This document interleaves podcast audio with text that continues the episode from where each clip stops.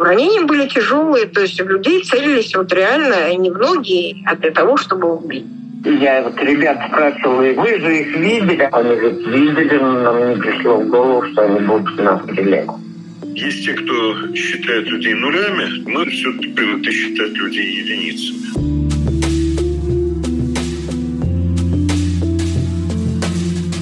Привет! Вы слушаете подкаст «Холод» — аудиоверсии самых важных историй, которые выходят на сайте холод.медиа. Меня зовут Мария Карпенко.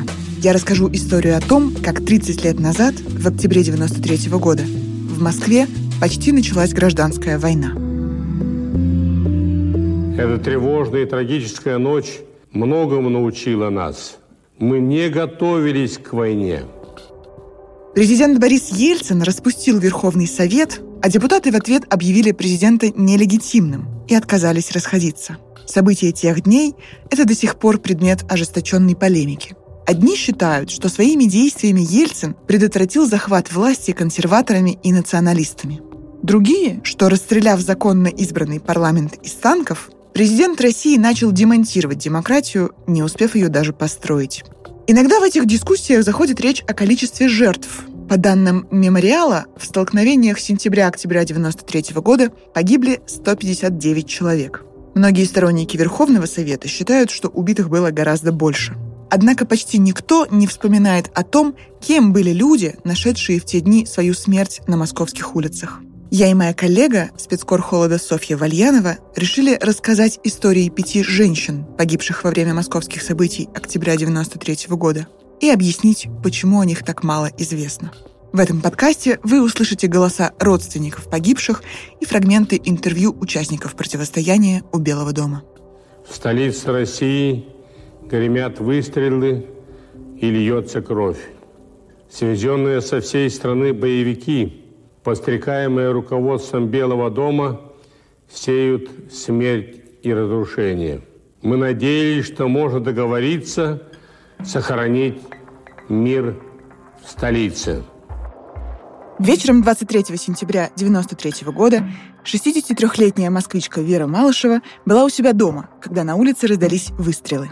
Подойдя к окну, она увидела, как внизу бегают мужчины в камуфляже, вооруженные автоматами. За два дня до этого политический кризис, который к тому времени продолжался в России несколько месяцев, перешел в новую фазу.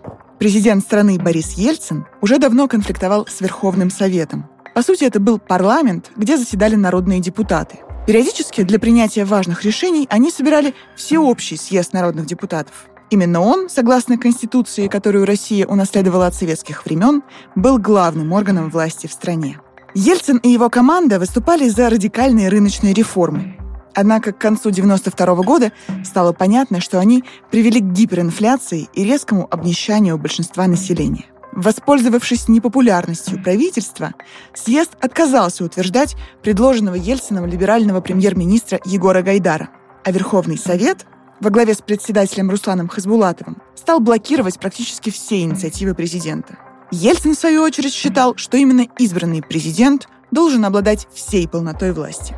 По сути, в стране установилось двоевластие. Весной 93 года в России состоялся референдум о доверии президенту и Верховному Совету. Но и он не разрешил конфликт. Результаты голосования обе стороны трактовали в свою пользу. К осени на сторону парламента перешел вице-президент Александр Рудской. 21 сентября Ельцин пошел в атаку.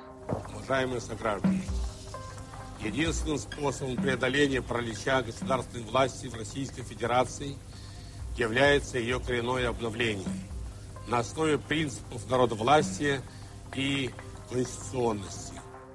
Выступив по телевидению, он объявил, что подписал указ о поэтапной конституционной реформе. Согласно ему, съезд и Верховный Совет прекращали свою деятельность, а на их месте после выборов должен был появиться новый парламент – двухпалатное федеральное собрание. В ответ Верховный Совет заявил, что Ельцин нарушил Конституцию, а значит, должен быть отстранен от должности. Вечером 21 сентября президент Российской Федерации Борис Николаевич Ельцин совершил государственный переворот. Предпринята попытка ликвидировать полностью не только принципы и суть разделения властей, но и существующую законодательную власть, которая концентрируется в руках Бориса Николаевича Ельцина, практически тираническая власть, никем не контролируемая и никому не подвластная. Конституционный суд согласился с депутатами, но президент уходить со своего поста отказался. В Белом доме, где заседал Верховный Совет, отключили электричество и воду. Теперь депутаты заседали при свечах и ночевали на рабочем месте, опасаясь, что обратно их просто не пустят. На площади перед зданием Верховного Совета каждый день собирались его сторонники. Тысячи москвичей, включая решительно настроенных людей радикальных взглядов. Они строили баррикады и разбирали оружие, которое уже несколько месяцев копилось в здании парламента. Идеи о том, что нужно предпринять, чтобы победить в противостоянии, возникали у самых разных людей, иногда абсолютно бесконтрольно. Именно так 23 сентября группа вооруженных мужчин появилась под окнами дома Веры Малышевой на Ленинградском проспекте, недалеко от станции метро «Аэропорт». Одним из тех, кто получил в те дни доступ к оружию, был Станислав Терехов, бывший военный, националист и руководитель организации «Союз офицеров», его люди каждый день несли патрули с автоматами у здания Верховного Совета. Тем вечером, пока в Белом доме готовились к внеочередному заседанию съезда, Терехов и несколько его вооруженных единомышленников отправились к штабу Объединенных войск СНГ, который располагался в соседнем с домом Веры Малышевой здании. Зачем им это было нужно, непонятно до сих пор. Позже Терехов утверждал, что собирался предотвратить некую провокацию, которую якобы готовил Кремль. Машина с Тереховым и его отрядом остановилась на бензоколонке неподалеку. К ним подошли два милиционера, попросили предъявить документы и получили в ответ автоматную очередь. Так погиб участковый Валентин Свириденко, первая жертва октябрьских событий 93 -го года. Второй жертвой стала Вера Малышева, выглянувшая в окно на звук выстрелов. Кто-то из вооруженных людей выпустил очередь в воздух. Одна из пуль разбила окно соседнего дома и застряла в дверце платяного шкафа. Другая убила Веру Малышеву. За следующие две недели в Москве погибли еще 157 человек. Среди них еще четыре женщины. Подавляющее большинство из них были гражданскими. Подобно Малышевой, многие из них не принимали никакого участия в противостоянии двух политических сил и стали его случайными жертвами. За 30 лет, которые прошли с тех пор, убийства этих людей не были расследованы. Ни один человек не понес за них наказание. Я прошу бдительности! Вот этот придурок всенародно избранный, одной третью голосов, сейчас может кинуться на нас. Мы будем охранять Дом Советов. Я прошу народ оставаться здесь сколько можно, вооружиться чем можно. И наша народная революция по свержению контрреволюции продолжается. Поздравляю вас, люди!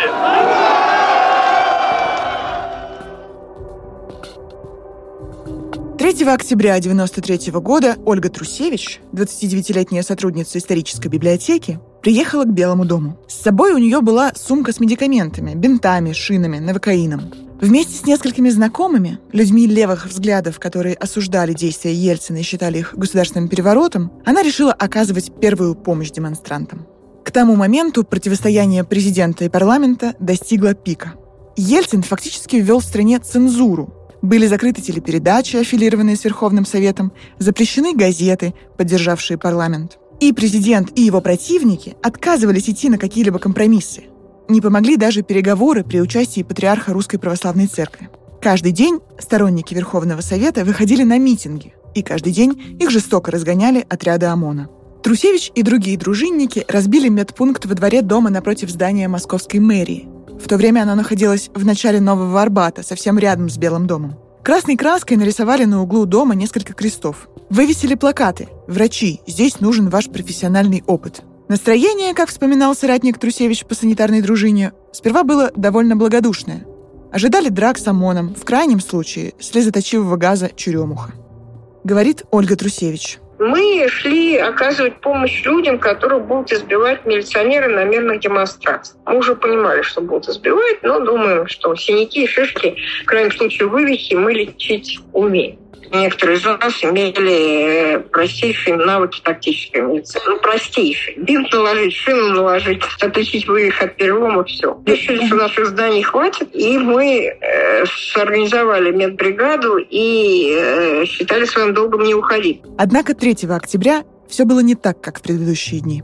В полдень на Октябрьской площади собрался большой митинг в поддержку Верховного Совета. Силовики попытались заблокировать площадь. В ответ протестующие прорвали оцепление и двинулись через Крымский мост к Белому дому. К тому моменту подконтрольные президенту силовики уже много дней блокировали территорию вокруг Белого дома. Даже женщину, которая однажды вечером приехала с дачи с ведром картошки и пыталась пройти к дому, пустили через оцепление с трудом. Но именно 3 октября милиция перебросила часть своих сил из оцепления на маршрут от Октябрьской к площади Ильича. Именно по этой дороге организаторы митинга предполагали пройти шествием. В итоге, когда толпа демонстрантов вместо заявленного маршрута двинулась к зданию парламента, они почти не встретили сопротивления. Вооружившись камнями и досками, протестующие смяли три кордона милиции на своем пути. Перебросить более многочисленные отряды, чтобы преградить путь шествию, силовики не успели. Остановить толпу с помощью водометов тоже не удалось. В решающий момент оказалось, что они не заправлены водой. У Белого дома к толпе демонстрантов, которые прорвались сквозь оцепление, вышел Александр Рудской, которого Верховный Совет объявил легитимным президентом. Рудской призвал людей формировать боевые отряды, чтобы штурмовать мэрию Москвы и телецентр Останкино. Боеспособные мужчины, вы все с левой части строится формировать отряды, и надо сегодня штурмом взять мэрию и Останкино. В ответ Ельцин объявил о том, что в городе вводится чрезвычайное положение. Мэрия пала почти без сопротивления. Ее штурмовали отряды ультраправой организации Александра Баркашова «Русское национальное единство» и люди Альберта Макашова, советского генерал-полковника антисемитских взглядов, которого Рудской назначил заместителем министра обороны. Вы взяли эту проклятую мэрию! И никогда на нашей земле не будет больше ни мэров, ни пэров, ни сэров, ни херов! Отряд милиции, который базировался в здании мэрии, бежал. Сторонники Верховного Совета стали садиться в машины, чтобы ехать к Останкино. Взяв сумку с медикаментами, Ольга Трусевич поехала вслед за ними. В Москве начало смеркаться. У здания телецентра собралась толпа. Не только те, кто собирался брать Останкино штурмом, но и обычные прохожие и зеваки. Все они смотрели, как большой военный грузовик «Урал», которым завладели сторонники Верховного Совета, таранит стеклянные двери телецентра. Как вспоминает Ольга Трусевич, большинство людей ожидали, что толпа так же легко зайдет в здание телецентра, как пару часов назад в мэрию, максимум кого-то побьют. Насколько эти настроения разделяли лидеры восставших, сказать трудно. Альберт Макашов и его отряды приехали к телецентру с оружием. В это время раздался взрыв, и бойцы спецназа, оборонявшие Останкино, начали поливать толпу огнем из автоматов и пулеметов.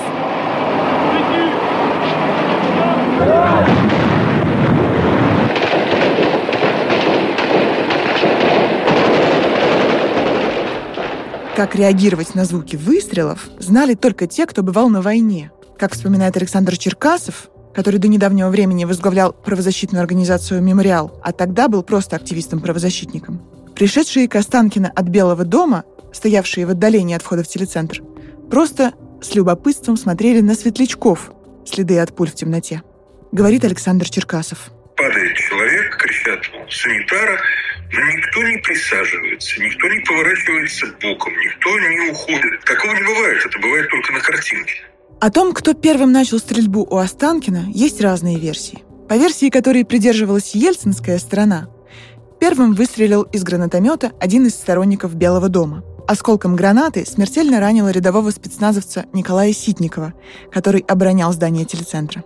Именно этот выстрел спровоцировал шквальный огонь, которым спецназовцы стали поливать толпу. С этой версией согласен и Александр Черкасов. Он обращает внимание на то, что существует фотография момента выстрела, которую сделал находившийся рядом с гранатометчиком фотокорреспондент АПН Алексей Бойцов. Среди сторонников Верховного Совета позже распространилась другая версия. Согласно ей, гранатомет, который был в распоряжении нападавших на Останкина, не стрелял, а взрыв, который спровоцировал спецназовцев и в результате которого погиб рядовой Ситников, произошел внутри здания телецентра. То есть взорвалось устройство, которое находилось у оборонявшихся. Этой версии придерживался исследователь прокуратуры Леонид Прошкин. который занимался уголовным делом о массовых беспорядках, возбужденным после окончания осенних событий. Как бы то ни было, толпа у Останкина оказалась под ураганным огнем. Первое, что увидела Ольга Трусевич после того, как защелкали выстрелы, это как на асфальт упала девушка лет 18. На ней была короткая кофта и тонкие лосины. Через лосины проступила кровь. Пуля попала ей в бедро. Трусевич вспоминает, как подавала бинты, пока другие перевязывали девушке рану и тащили ее в чью-то машину, чтобы довести до экипажа скорой. Машины медиков стояли в отдалении от толпы. Чтобы раненая не потеряла сознание, с ней разговаривали. Спрашивали, как она здесь оказалась. Девушка отвечала, просто пришла посмотреть. Что происходило в следующие минуты, Трусевич помнит плохо. Она собиралась помогать людям с ссадинами от дубинок. А вокруг оказались люди с перебитыми артериями, с ранами живота и грудной клетки, в состоянии болевого шока. Она делала все чисто механически. Куда-то бежала, зажимала раны, накладывала повязки, крутила жгуты. Во многих случаях это было бесполезно, говорит Ольга Трусевич были настолько тяжелые ранения, как говорится, на шею жгут и на лошадь. Людей целились вот реально не в ноги, а для того, чтобы убить. В какой-то момент у Трусевич закончились медикаменты. Она поймала такси и бросилась в ближайшую аптеку, на ходу возбужденно объясняя водителю, свидетелем чего ей пришлось стать. Я говорю, там насквозь улица просвечивается. Он говорит, да вы что? Я говорю, честное слово. Когда я выскочила телефон автомата и вдруг заорала в трубку, мама, я жива, он тоже на меня смотрел, как на сумасшедший, полностью сумасшедший. Купив перевязочные материалы, Трусевич поймала другую машину, чтобы ехать обратно к Останкино. Я ему говорила, что вот мы останемся немножко загоди там, ну, в общем, и говорила, что там происходит. Он говорит, да это все понятно, там стреляет чеченская мать. Я иду перевязывать, так сказать, обычных людей, да, еду. Вот, да, и прекрасно знаю, кто по ним стреляет. А он меня, значит, убеждает. Да вот, да что, там же все понятно, там стреляет чеченская мать. Пока Трусевич ездила в аптеку, окончательно стемнело. Связь со своей санитарной бригадой она потеряла. Шла одна вдоль забора телебашни с сумкой, набитой бинтами и новокаином, и думала, как будет справляться в одиночку. Раненых часто приходится держать, так что вторая пара рук пригодилась бы. И тут в сумерках она увидела мужчину в длинном кожаном пальто, который шел в ту же сторону, что и она. Ольга Трусевич предложила ему пойти вместе, чтобы помогать пострадавшим вдвоем. Когда они почти дошли до Останкина, снова раздались выстрелы. Мужчина в пальто отстал, а Трусевич попыталась спрятаться за деревом. Деревья там довольно узкие. И ты, когда прячешься за деревом, понимаешь, что большая часть тебя торчит.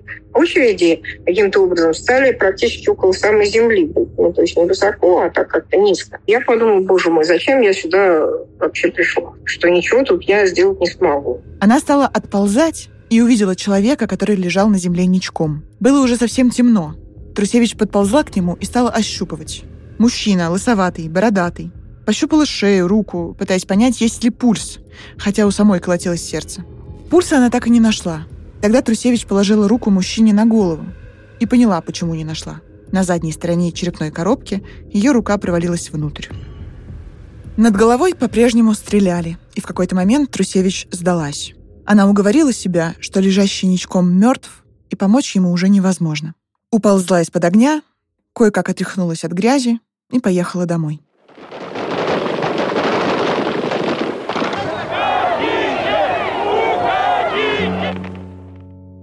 На следующий день, 4 октября 1993 года, Марина и Юрий Шумские вернулись из отпуска в Москву. Впервые за 26 лет, с момента рождения их сына Алексея, они ездили на море вдвоем. О том, что в Москве стреляют, они не знали, потому что решили, пока отдыхают, не слушать новости по радио. Несколько раз они коротко созванивались с Алексеем. Он говорил, что у него все в порядке. Поэтому родители удивились, когда сын не встретил их дома. Чуть позже Шумским позвонил знакомый сына. Оказалось, что накануне Алексея ранили у телецентра Останкина, и теперь он находился в больнице имени Склифосовского. Рассказывает мать Алексея Марина Викторовна Шумская.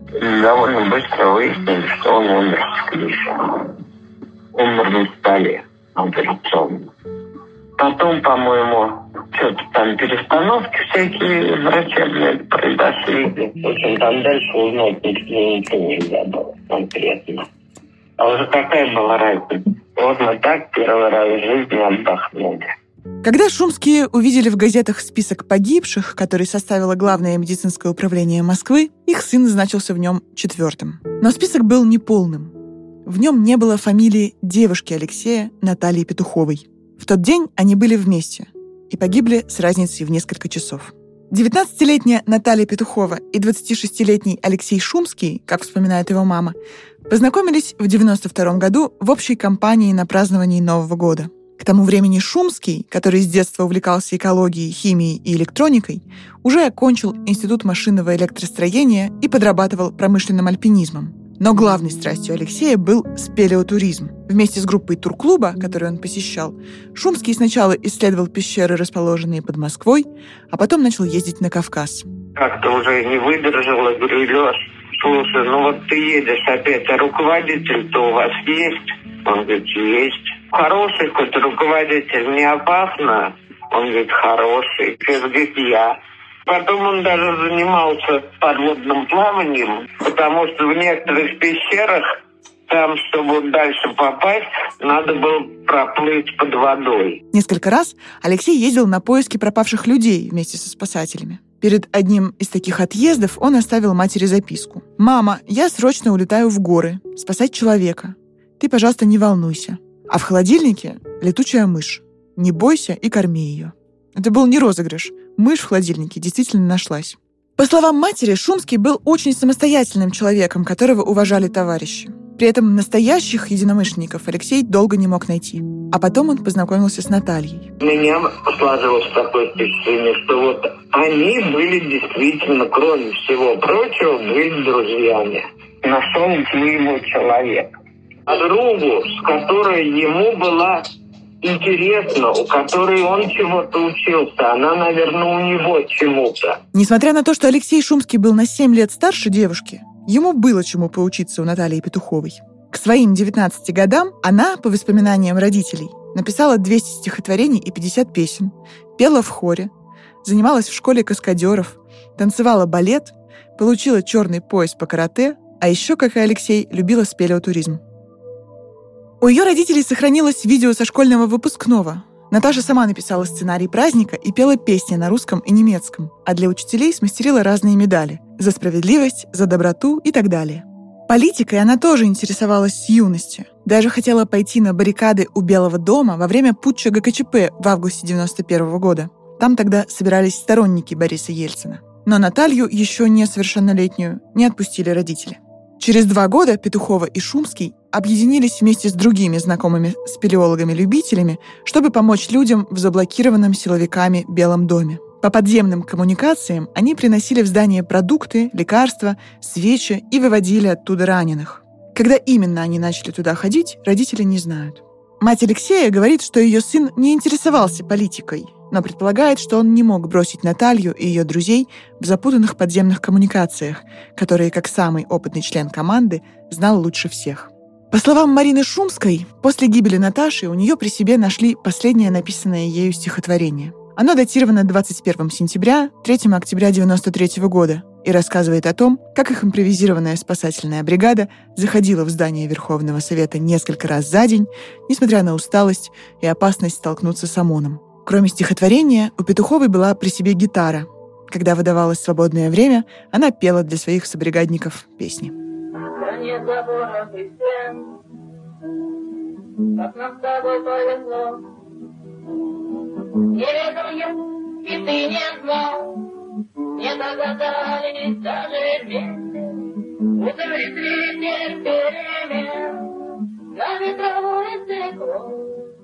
Марина Шумская до сих пор до конца не понимает, почему ее сын и его друзья вместе с группой решили оставить Белый дом и двинуться к телецентру. В спелеологах там точно никакой надобности не было. Я считаю, что Останкино это была провокация специально. Передавали же, что там охраняют Останкино три бабушки гардеробщицы, а там уже спецназ весь был. И я вот ребят спрашивал, я говорю, вы же их видели, они же там лежали, стояли прямо около окон. Они говорят, видели, но нам не пришло в голову, что они будут нас стрелять.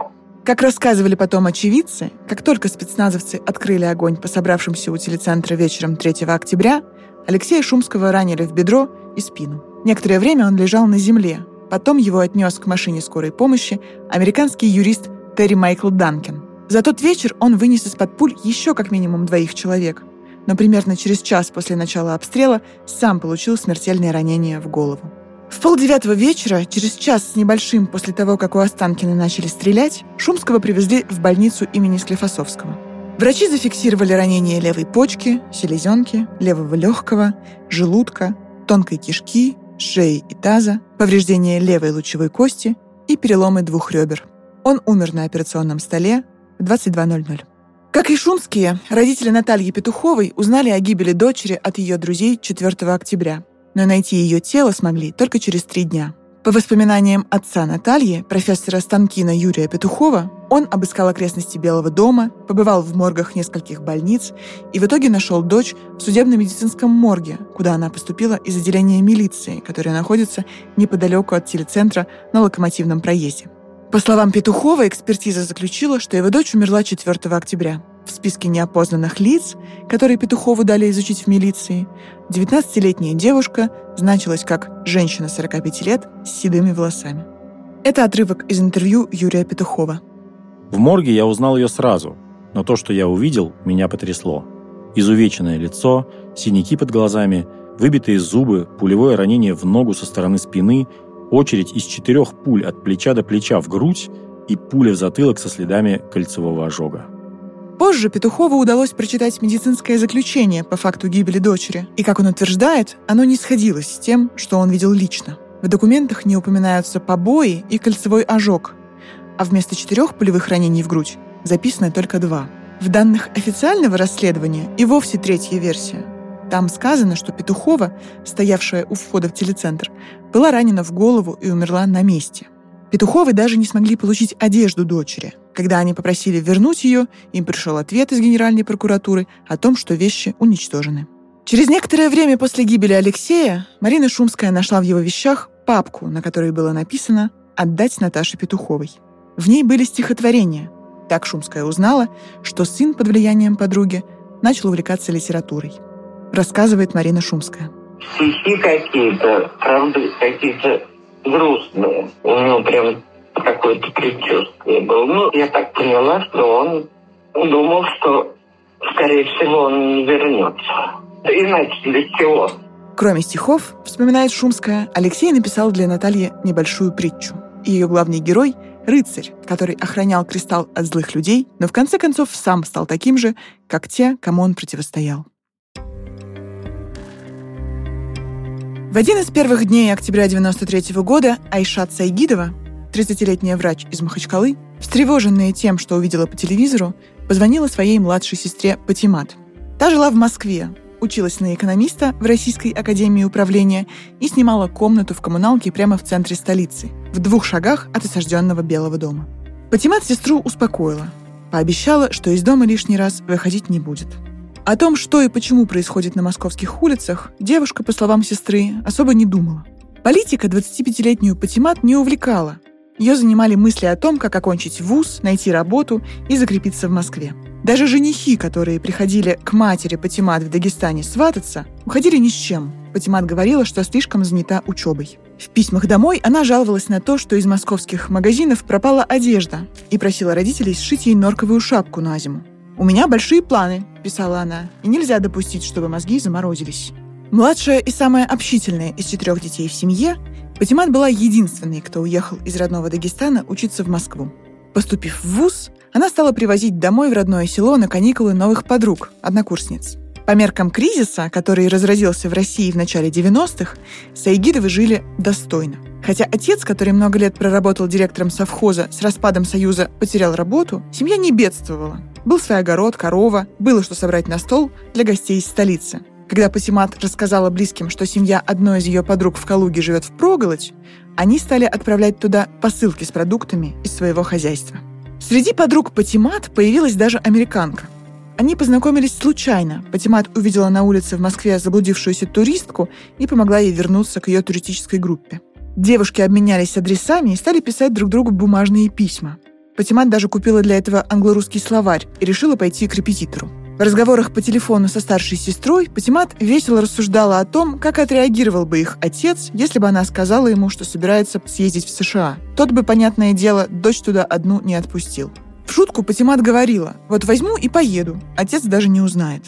Поэтому, когда в десятых числах октября 93 года Айшат Сайгидова узнала от родственников, что Патимат подозрительно долго не подходит к московскому телефону, она подумала, неужели сестра и правда уехала в Америку? За эту мысль Айшат цеплялась, пока родные, которые жили в Москве, искали Патимат по больницам и моргам. Им удалось узнать, что 4 октября к ней в гости заходила однокурсница из Дагестана. После того, как они вместе дошли до метро, больше Патимат никто не видел. 4 октября, на следующий день после стрельбы в Останкино, на улицах в центре Москвы царил хаос. Ночью Ельцин ввел в город войска. На площадь перед Белым домом прорвались несколько бронированных боевых машин. Они стали расстреливать баррикады, где по-прежнему несли вахту защитники Верховного Совета, в том числе женщины. Все эти дни они разводили там костры, варили еду, помогали раненым. Тем утром погибла 46-летняя Зинаида Полстенова из Баку. В сентябре она приехала по делам в Москву, а с началом противостояния осталась защищать Белый дом. Журналистка газеты «За СССР» запомнила, как Полстенова незадолго до гибели разносила чай людям, сидевшим у костров возле баррикад. Примерно в 8 утра она получила пять ранений шеи и туловища и умерла от потери крови. Больше о ней неизвестно ничего. Даже фамилия женщины в разных источниках написана по-разному. Еще один зал. Jonathan, I'm sure you can hear that. Uh, one, two, three shots from these tanks. Три выстрела blowing up in из front of the пушек White House building. If they keep that up тех танков, которые расположились прямо напротив The Белого дома на мосту. Вскоре на Новоарбатский мост въехали несколько танков и начали стрелять по верхним этажам Белого дома. Именно на эту картинку в те часы в прямом эфире смотрел весь мир. Тем временем перестрелки в центре Москвы продолжались. Стреляли вооруженные защитники Белого дома. Стреляли милиционеры и солдаты внутренних войск. И по тем же самым улицам, которые никто не перекрыл, ходили москвичи, которые считали, что стреляет только в телевизоре, а из телевизора прилететь не может. Я такое видел в Останкино. вспоминает Александр Черкасов. Сам он был свидетелем того, как милиционеры отгоняли толпу прохожих от Садового кольца, стреляя автоматными очередями в воздух. Разные подразделения милиции и внутренних войск были очень плохо скоординированы друг с другом и часто стреляли по своим.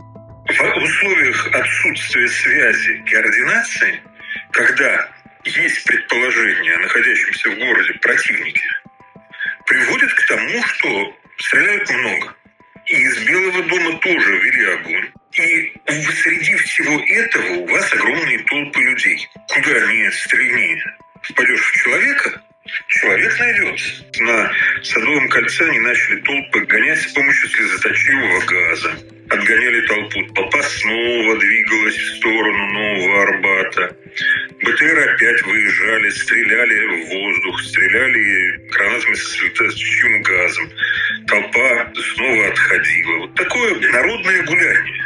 Жертвами этого хаоса стали десятки безоружных людей, многие из которых не имели никакого отношения к противостоянию. Одна из них — 16-летняя десятиклассница Марина Курышева. 4 октября она вместе с подругой пыталась попасть в свою квартиру на Малой Грузинской улице, но их не пустили милиционеры. Тогда они отправились к бабушке подруги, которая жила в 20 минутах ходьбы от Белого дома на улице 905 года. По версии, которой придерживалась комиссия Госдумы по анализу событий 3-4 октября, Марину убил снайпер, которого она увидела в окно. Отец Марины, Владимир Курышев, сказал, что быстро добрался до квартиры, где убили его дочь. А когда выглянул в окно, увидел внизу у дома с десяток вооруженных людей. Я знал, что надо дочь спасать. Я быстренько там, схватил эту раму, дернул, крикнул, подонки, у- убили моего ребенка. И они начали стрелять по мне, а, побили все стекла. Рикошет жуткий, и они вот пули туда залетали, и здесь. Это же я как бы забился вот в эту тугу э, мгновенно сразу. Я понял, что тут э, ну, полнейшая безответственность людей, что они творят. Кем были эти люди, на чьей стороне был тот снайпер, и был ли это именно снайпер, неизвестно до сих пор. Тело 25-летней Патимат Саигидовой, которая вышла проводить подругу до метро, спустя несколько дней нашли в одном из московских моргов. Как выяснилось позже, ее подобрали около здания посольства США неподалеку от Белого дома. Пуля попала ей в плечо и не вышла наружу. Она погибла от внутреннего кровотечения. Кто и почему выстрелил в девушку, неизвестно. Айшат Сайгидова хорошо помнит тот день, когда вместе с семьей поехала в аэропорт Махачкалы встречать самолет с телом младшей сестры. Погода была ясная. Тело перенесли в вертолет, чтобы похоронить его в горах, в селе, где стоял дом Сайгидовых. Айшат запомнила. Лицо сестры было чистым, без ранений и ссадин. Только на плече видна была дыра от пули. Собирать вещи Патимат из комнаты в коммуналке в Москве полетел ее старший брат. Одежду, которую он привез, раздали по дагестанской традиции родственникам и знакомым. Но пару вещей Айшат сохранила. До сих пор у нее в шкафу лежит шкатулка, в которую Патимат складывала украшения, и ее сумка. В этой сумке Айшат хранит письма, те, которые они с Патимат писали друг другу, и те, которые из США присылала ее подруга. Спустя полгода после того, как Патимат похоронили, Айшат достала конверты с американскими марками и сама написала письмо подруге своей сестры. Писать решила по-русски. Сообщила, что Патимат погибла. Спустя пару месяцев получила ответ и прочитала его со словарем. Американка писала о том, как сочувствует ее семье. Российские власти выплатили Сайгидовым компенсацию. Сколько, Айшат не знает. Отец Патимы отдал деньги в благотворительный фонд. Держать их дома он не хотел. Впрочем, судя по выводам, к которым пришла работавшая в конце 90-х Думская комиссия по дополнительному анализу событий осени 93 -го года, денежные выплаты получили в основном семьи военнослужащих и милиционеров. Указ о материальной помощи, который издал Борис Ельцин 7 октября, распространялся только на тех, кто получил увечья или погиб при выполнении трудовых обязанностей. Ни защитники Белого дома, ни случайные прохожие, под действие президентского указа не попали. Мать Патимат жива до сих пор. Она пережила гибель не только дочери, но и сына, старшего брата Патимы, который работал участковым. Его в 2010 году убили на пороге его собственного дома в Ахабиты.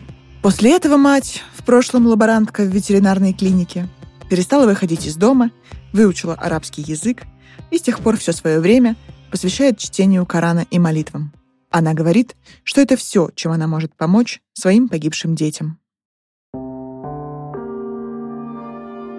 Толпа горожан вытекала из вестибюля метро и змеилась по холодной вечерней Москве. Декабрь 93 -го года. Скоро Новый год. В этой толпе шла Ольга Трусевич. Вдруг она услышала над головой резкие, громкие, сухие щелчки. Она тут же бросилась прочь, укрылась в ближайшем простенке и только тогда огляделась. Все, кроме нее, спокойно шли по домам. В небе над толпой разрывались снаряды новогоднего фейерверка. После октябрьских событий Трусевич было даже тяжелее, чем в те дни, когда она ползала под пулями. Поделиться тем, что она увидела и пережила, Ольге Трусевич было не с кем. «Друзья и подруги, — говорит она, — особо ей не верили, как те таксисты около Останкина», — говорит Ольга Трусевич друзья и подруги решали, что я преувеличу. Наверное, все-таки там не было столько погибших, что там постреляли немножко, все разбежались. Ну, в общем, все, что говорили по телевизору, уже тогда было видно, что люди больше верят телевизору. Странный такой синдром, что вот им говорят по телевизору, то в то они и верят. А что им говорят непосредственно там был, тому они не верят. Трусевич постоянно вспоминала лежавшего ничком возле Останкина мужчину, с пробитой головой. Перевернуть его лицом вверх Ольга тогда так и не успела и пыталась понять, был ли это тот самый мужчина, который пошел к Останкину вместе с ней по ее просьбе. Ну, вот я думаю, не того ли человека, которого я сманила за собой, не он ли это был. Потому что перевернуть его я просто не успела. Стали так сильно стрелять, что я уползла. То есть я потом не вернулась. Ну и там невозможно было вернуться, потому что реально там потом пошли уже зачищать это место. Надо было оказать все-таки помощь. Надо убедиться, что он точно мертв.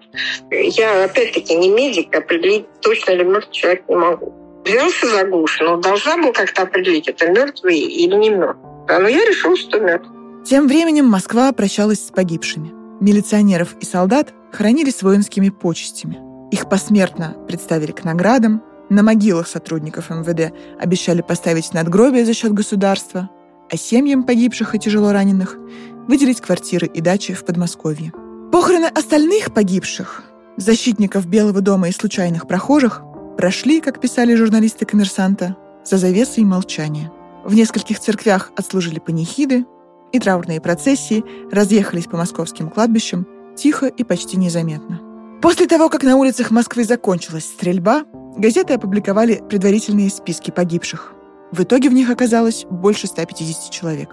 Как всегда бывает в таких случаях, параллельно возникли слухи о том, что истинное количество убитых гораздо больше. Газеты, лояльные Верховному Совету, взорвались, вспоминает Трусевич. Печатали свидетельства тайных массовых сожжений тел в крематориях, сообщали, что горы трупов вывозили баржами и фурами. Спор о том, сколько людей погибло, стал идеологическим. По словам Трусевич, обе стороны использовали жертв для пропаганды, Ельцинские силы поднимали на знамя убитых милиционеров и солдат. Сторонники Верховного Совета пытались доказать, что настоящее число погибших замалчивается. Проверкой этой теории и составлением достоверного списка погибших занялась правозащитная группа «Мемориала», в том числе Ольга Трусевич и Александр Черкасов. Они взяли за основу справку Главного медицинского управления. В ней значились имена убитых, место, где их подобрала скорая, возраст, характер ранений – и правозащитники стали сопоставлять эти данные со всеми возможными свидетельствами рассказывает Ольга Трусевич. Мы составили очень подробную хронологию событий. Составлялась еще такая база статей. Вот. И в статьях мы подчеркивали те свидетельства о гибели людей, составляли из них некоторую выжимку. Проанализировав первое и второе, да, сопоставив место, время забора человека, так сказать, и сопоставив, какие, где концентрировались, куда выносились тела погибших, где они концентрировались, как они собирались, мы увидели, что источник этой справки достоверный, и что он действительно исчерпывает события второго, третьего и четвертого и мы видели, что это не, не выдуманная, не взятая с потолка информация, а информация, основанная на реально происходящих событиях и в точности совпадающихся с хронологией гибели и людей вот в определенных точках Москвы. Один из очевидцев говорил, что видел в Белом доме обезглавленное тело, но в официальном списке погибших не было ни одного человека с таким ранением. Мемориальцы стали выяснять, был ли на самом деле труп без головы и поговорили с санитаром-добровольцем, который выносил тела на носилках из Белого дома, говорит Александр Черкасов. Но тут нам на помощь приходит тот самый Николай Митрохин, который рассказывает, что вообще-то убитого человека тащили за телогрейку, за ватник, и пока его тащили, голова ушла в плечи. И пробегавший мимо человек не мог определить, в чем там дело. Он просто отметил, головы нет. Все. Не подтвердилась и история о фурах с трупами. По словам Черкасова, он с коллегами опрашивал санитаров-добровольцев и узнал, что 5 октября несколько из них сами наняли грузовик, чтобы поскорее убрать с московских улиц лежащие тела. Они наняли грузовик, скинулись деньгами, наняли грузовик, грузили туда 27 тел, потом еще 6 и повезли в морг, а тела не принимают. В общем, с энной попытки им удалось, кажется, в госпиталь Бурденко эти тела сдать. Так возникла легенда о многих грузовиках, развозивших труп. Один такой грузовик в начале 2000-х даже попал в сериал «Бригада».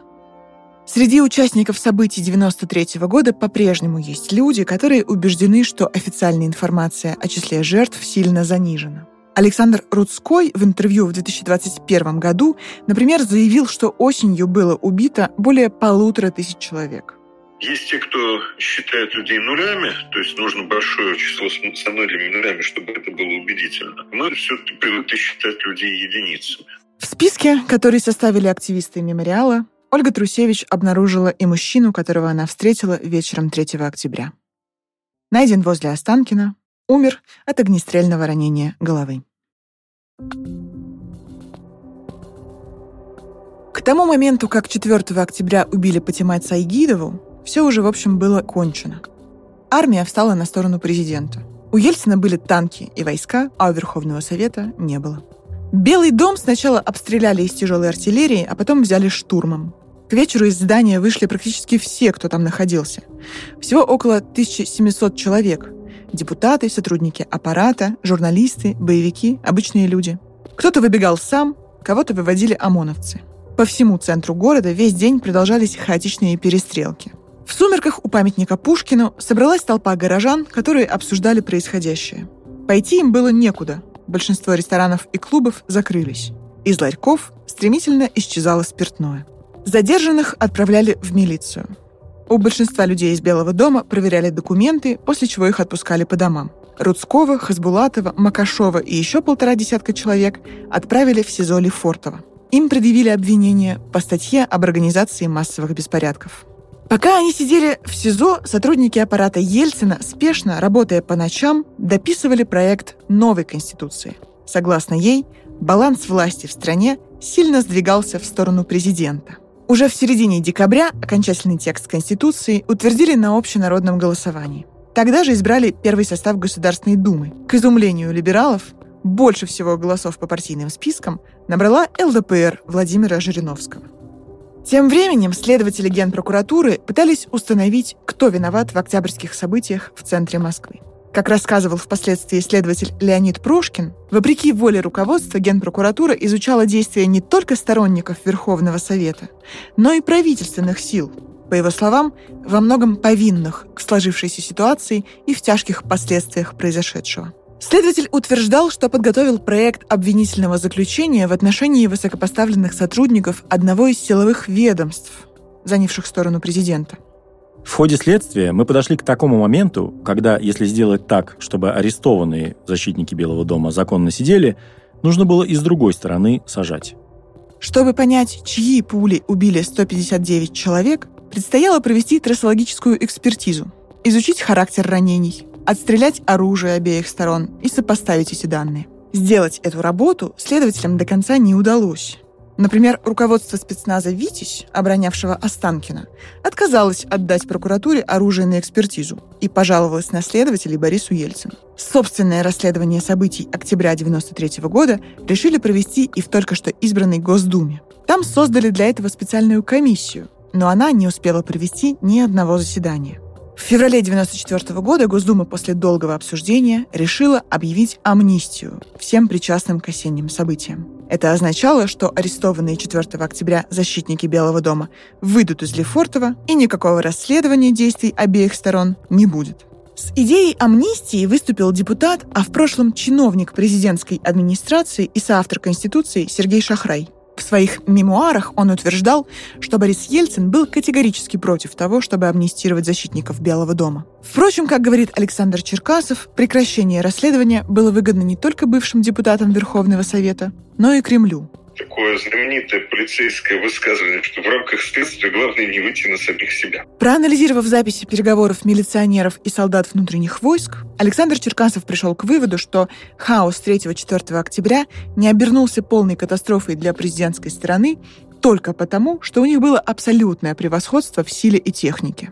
Все удалось исключительно потому, что с одной стороны были практически невооруженные повстанцы, а с другой внутренние войска милиции, подошедшая армия. А если мы смотрим по организации этого процесса, она позорная и провальная. Когда у тебя есть слегка вооруженная толпа с одним гранатометом, несколькими автоматами и многие тысячи человек, поливать их исключительно из пулеметов не самый рациональный способ.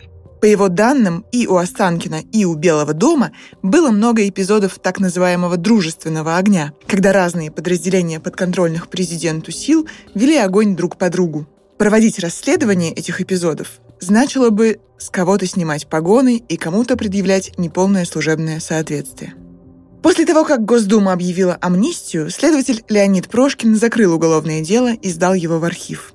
Тогда погибло много людей, но ведь ни один депутат не погиб, рассуждал впоследствии Прошкин. Я довольно многих знал из противоборствующих сторон, которые в то время жили в тех же домах, на одних площадках, ходили через один двор, может быть, даже ездили на одних машинах на работу и ходили друг к другу в гости. А потом они начали стрелять друг в друга, вернее, организовывали эту стрельбу. И люди, простые люди, гибли. А они постреляли, а потом опять начали жить вместе, то есть вернулись в те же квартиры и даже начали делать совместный бизнес – и довольно многие из них стали весьма богатыми людьми. Пока шло расследование, Юрий Петухов и Юрий Шумский создали объединение родителей и родственников погибших и пострадавших в событиях 21 сентября 5 октября 1993 года. Они хотели сохранить память о погибших и добиться независимого и справедливого расследования, а также участвовать в создании условий, при которых смерть и разрушение, подобные октябрьским событиям 1993 года, стали бы невозможны. Вместе с объединением зарегистрировали благотворительный фонд под названием «4 октября» для помощи пострадавшим и семьям погибших. 31 октября 1995 года в Госдуме состоялось собрание, на котором Юрий Петухов сказал, что родственники разочарованы работой Генпрокуратуры. Расстрел наших детей связывается не с насильственными действиями по ликвидации Конституции, а с некими загадочными массовыми беспорядками, случайно совпавшими по времени с указом номер 1400 о распуске Верховного Совета. Петухов заявил, что называть произошедшее в начале октября у Белого дома и Останкина массовыми беспорядками значит оскорблять память, честь и достоинство погибших защитников парламента. Петухов также был возмущен тем, что жертв октябрьских событий в публичном поле стали представлять как преступников и изгоев. На семьях погибших лежит печать голословного осуждения. Мы постоянно видим это в средствах массовой информации и публичных выступлениях и заявлениях руководителей государственных органов. Мы не можем позволить себе достойно, в соответствии с традициями, обустроить могилы наших детей и близких, так как сталкиваемся не только с финансовыми трудностями, но и со сквернением и разрушением того, что было сделано с большим трудом. С Холодом Петухов общаться не захотел. Он сказал, что разговоры о гибели дочери не прибавят ему здоровья. В 1995 году в Госдуме Петухов говорил еще и о том, как важно достойно увековечить память погибших. Он предлагал воздвигнуть святилище на месте массовых расстрелов у Останкина и Белого дома. Храмы так и не были построены, и вообще до сих пор существует только один памятник, посвященный этим событиям – стихийный мемориал рядом со стадионом «Красная Пресня». Сперва участники событий приносили элементы противотанковых укреплений и куски колючей проволоки, которой было обнесено здание парламента. Затем группа активистов под руководством художника Андрея Подшивалова стала ухаживать за мемориалом. Они назвали себя «Вахта памяти», установили православный крест, развесили на заборе портреты погибших. По словам Марины Шумской, ее муж долгое время работал над созданием документальной хроники о событиях октября 1993 года. После появления родительского объединения разные люди стали туда приносить свои записи. Материалами делились даже с ельцинской стороны. Когда Юрия Шумского вызвали в прокуратуру, чтобы подписать бумаги о закрытии уголовного дела, он принес свой архив следователям. После этого, вспоминает Шумская, Следствие продлили еще на полгода, но потом закрыли окончательно. А Юрий Шумский продолжал изучать свидетельства, чтобы сделать полноценное документальное кино. Вспоминает Марина Шумская. Один фильм он сделал, был слушание ну, в Думе. Но очень бегом, бегом, бегом, срочно надо было. Он хотел компоновать уже нормальный фильм. Но это же все надо было смотреть, во все это вникать. И все это кончилось жутким инфарктом, который у него случился 3 октября, ну, через несколько лет. Четыре клинических смерти, ну, в общем... Несмотря на прогнозы врачей, которые не давали Шумскому и года, он прожил еще 17 лет, но получил инвалидность и больше не мог работать. Марина Шумская рассказывает, что после смерти сына уже не могла плакать и ощущала себя так, будто все эмоции внутри нее застыли. Большие застолья до сих пор ассоциируются у нее с поминками говорит Марина Шумская. Мне, конечно, было чуть-чуть легче, чем Юре, мужу, потому что я все равно вышел на работу, а это общение с людьми, и это, конечно, меня, естественно, вынуждало переключаться. Хотя говорят, что несколько лет на меня страшно смотреть было. А Юра остался один, без работы, инвалидность получил, один дома. Это было ужасно. Из-за проблем со здоровьем Марина Шумская уже несколько лет не ходит к Народному мемориалу около стадиона «Красная Пресня». Участвовать в шествиях, на которых близкие несли портреты погибших, она перестала еще раньше, после того, как увидела репортажи о них по телевизору. В них, по словам матери погибшего спелеолога, показывали совсем не тех людей, которых она видела на акциях памяти. Звучали совсем другие слова, не те, что говорили реальные люди.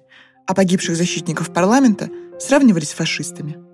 В 2002 году открылся Фонд памяти защитников Верховного Совета. Сейчас он называется Фонд содействия увековечиванию памяти погибших в 1993 году, а возглавляет его Михаил Смирнов, представитель партии «Трудовая Россия», ее лидером был активный сторонник Белого дома Виктор Ампилов, умерший в 2018 году. Вот уже 20 лет, по словам Смирнова, его фонд борется за то, чтобы самопальный мемориал превратился в полноценный и официальный. Значит, там растяжка была, баррикада была более существенных размеров. Все это было, скажем так, самодеятельность. Группа лиц там собралась, и из подсобных средств наградили. Конечно, нужен памятник на века. В декабре 2006 года Мосгордума опубликовала перечень с предложением о возведении памятников. В списке был и мемориал событиям на Красной Пресне. В документе указано, что на проект будет выделено 20 миллионов рублей из средств Фонда памяти защитников Верховного Совета. Смирнов говорит, что его организация за все время существования собрала чуть больше 4 миллионов рублей. Уже в 2022 году депутат Мосгордумы Евгений Ступин посоветовал Смирнову обратиться за помощью в Российское военно-историческое общество. Его возглавляет бывший министр культуры, советник президента и соавтор единого учебника новейшей истории России Владимир Мединский. Каждый год эта организация получает сотни миллионов из бюджета. РВИО регулярно финансирует создание и установку монументов, например, аллею правителей и памятник оружейнику Михаилу Калашникову в Москве. Представители РВИО сообщили, что скорбят по погибшим во время политического противостояния 1993 года, но не могут участвовать в постройке мемориала, потому что это, цитата, «будет воспринято как признание нелегитимности существующей власти».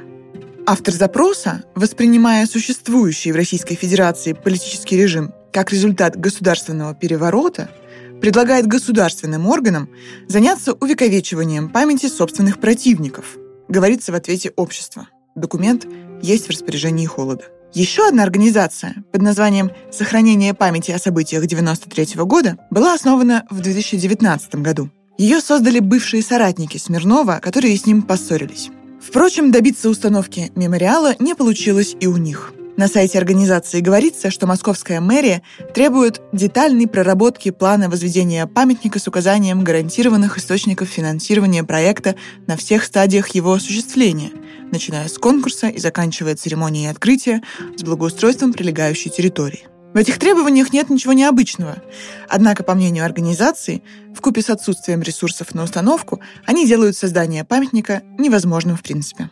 По словам Михаила Смирнова, в фонде помощи жертвам 93 года поначалу состояли около 300 человек. Сейчас осталось только 32, да и тех не найдешь. Однажды Смирнов попытался организовать собрание фонда и арендовал для этого помещение, но в итоге никто не пришел. Они могли врываться, они ведь пришли убивать нас всех. Им не дали ворваться в кабинеты и полоснуть по нам по всем автоматными очередями. И не дали вот эти вот мальчишки. На могиле Алексея Шумского каждый год появляется большой похоронный венок. На нем широкая красная лента, на которой золотыми буквами написано «Настоящему человеку Алексею Шумскому от «Факел Портос» имени офицера группы «Альфа» Геннадия Сергеева». Такой же венок настоящему человеку каждый октябрь приносит на могилу Натальи Петуховой.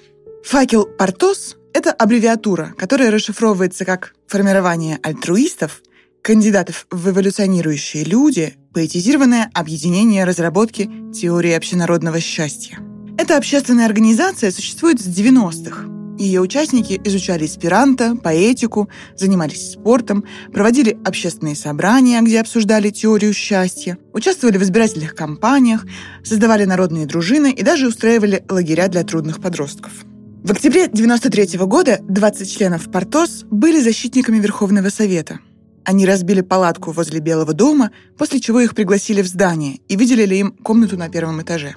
Штурмовать Останкина альтруисты не пошли, посчитав призыв Александра Рудского провокацией.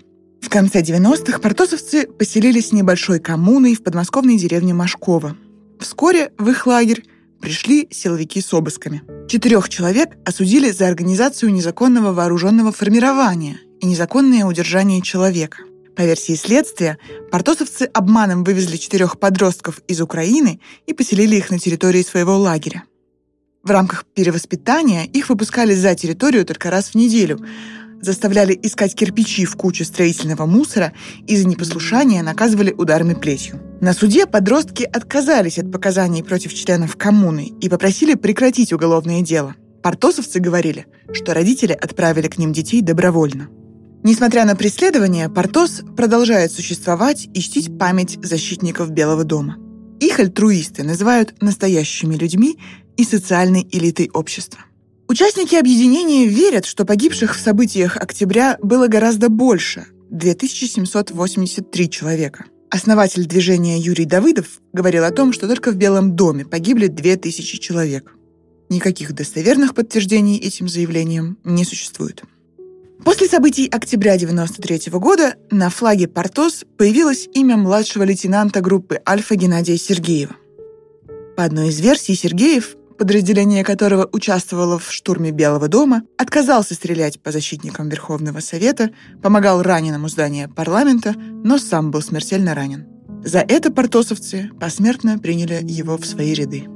Участницы «Портос» Надежда Читаева и Юлия Привиденная в разговоре с Холодом рассказали, что за 30 лет мемориалом пытались заняться десятки разных фондов, но ни один из них не преуспел. Портосовцы считают, что работу над памятником сознательно тормозили. Наташа с Лешей погибли, но осталась память об их героизме. А были люди, которые никуда не пошли и промолчали, говорит Привиденная. Тогда общество закрыло на это глаза, и сейчас это вылилось в то, что в Украине погибло огромное количество людей – мы потом с правозащитниками обсуждали, что и Чечня, и последующие войны – это все случилось из-за октября 93 года. И дальше жертв может быть только больше. Нам нужна демократия, нужно учиться слушать людей и договариваться о том, что человеческая жизнь священна. Некоторые участники расстрела Белого дома действительно позже оказались на войне в Чечне. По словам Александра Черкасова, члены танкового экипажа, стрелявшего по зданию парламента, Евгений Жуков и Андрей Крюков, попали в плен во время неудавшегося штурма Грозного в ноябре 1994 года. Полковник милиции Александр Кишинский, получивший за штурм парламента звание Героя России, тоже находился на передовой во время Первой Чеченской. Генерал Анатолий Куликов, который в 1993 году приказал отряду «Витязь» оборонять телецентр Останкина, впоследствии командовал объединенной группировкой российских войск в Чечне и был министром внутренних дел. Говорит Александр Черкасов. Фраза «танки из Москвы 93-го выехали в Грозный 94-го, это не фигура речи. Редко, когда такая лозунговая фраза оказывается проиллюстрирована конкретными человеческими судьбами. В плане идейном Кремль перешел к позиции ностальгической, ориентируясь на старый традиционный электорат. Заметьте, что парады 9 мая проводились в 1965 году, в 85-м, 90-м, а потом в 95-м и дальше каждый год.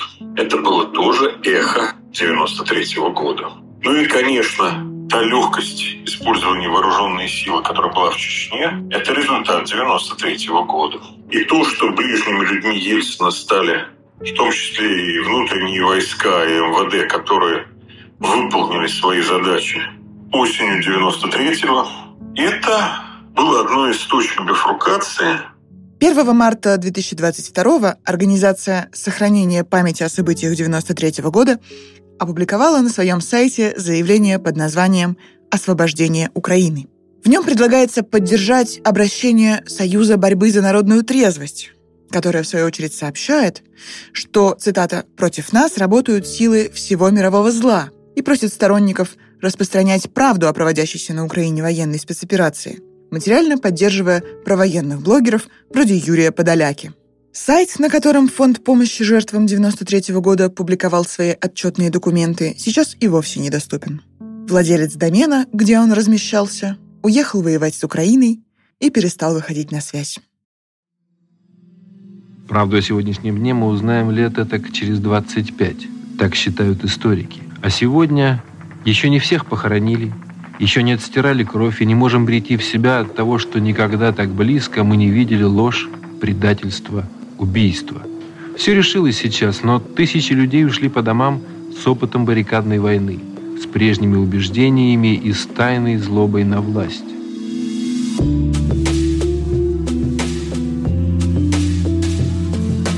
Если ваши близкие погибли или пострадали в результате событий 21 сентября 5 октября 1993 года, и вы считаете, что их истории необходимо рассказать, пожалуйста, свяжитесь с нами по адресам, которые указаны в описании подкаста. Вы слушали подкаст «Холод». Меня зовут Мария Карпенко. Над этим выпуском вместе со мной работали мои коллеги, спецкор Софья Вальянова, редактор Александр Горбачев и редактор отдела подкастов Алексей Пономарев. Текстовую версию этой истории вы можете найти на сайте холод.медиа. Поддержать нашу работу можно по ссылкам в описании подкаста.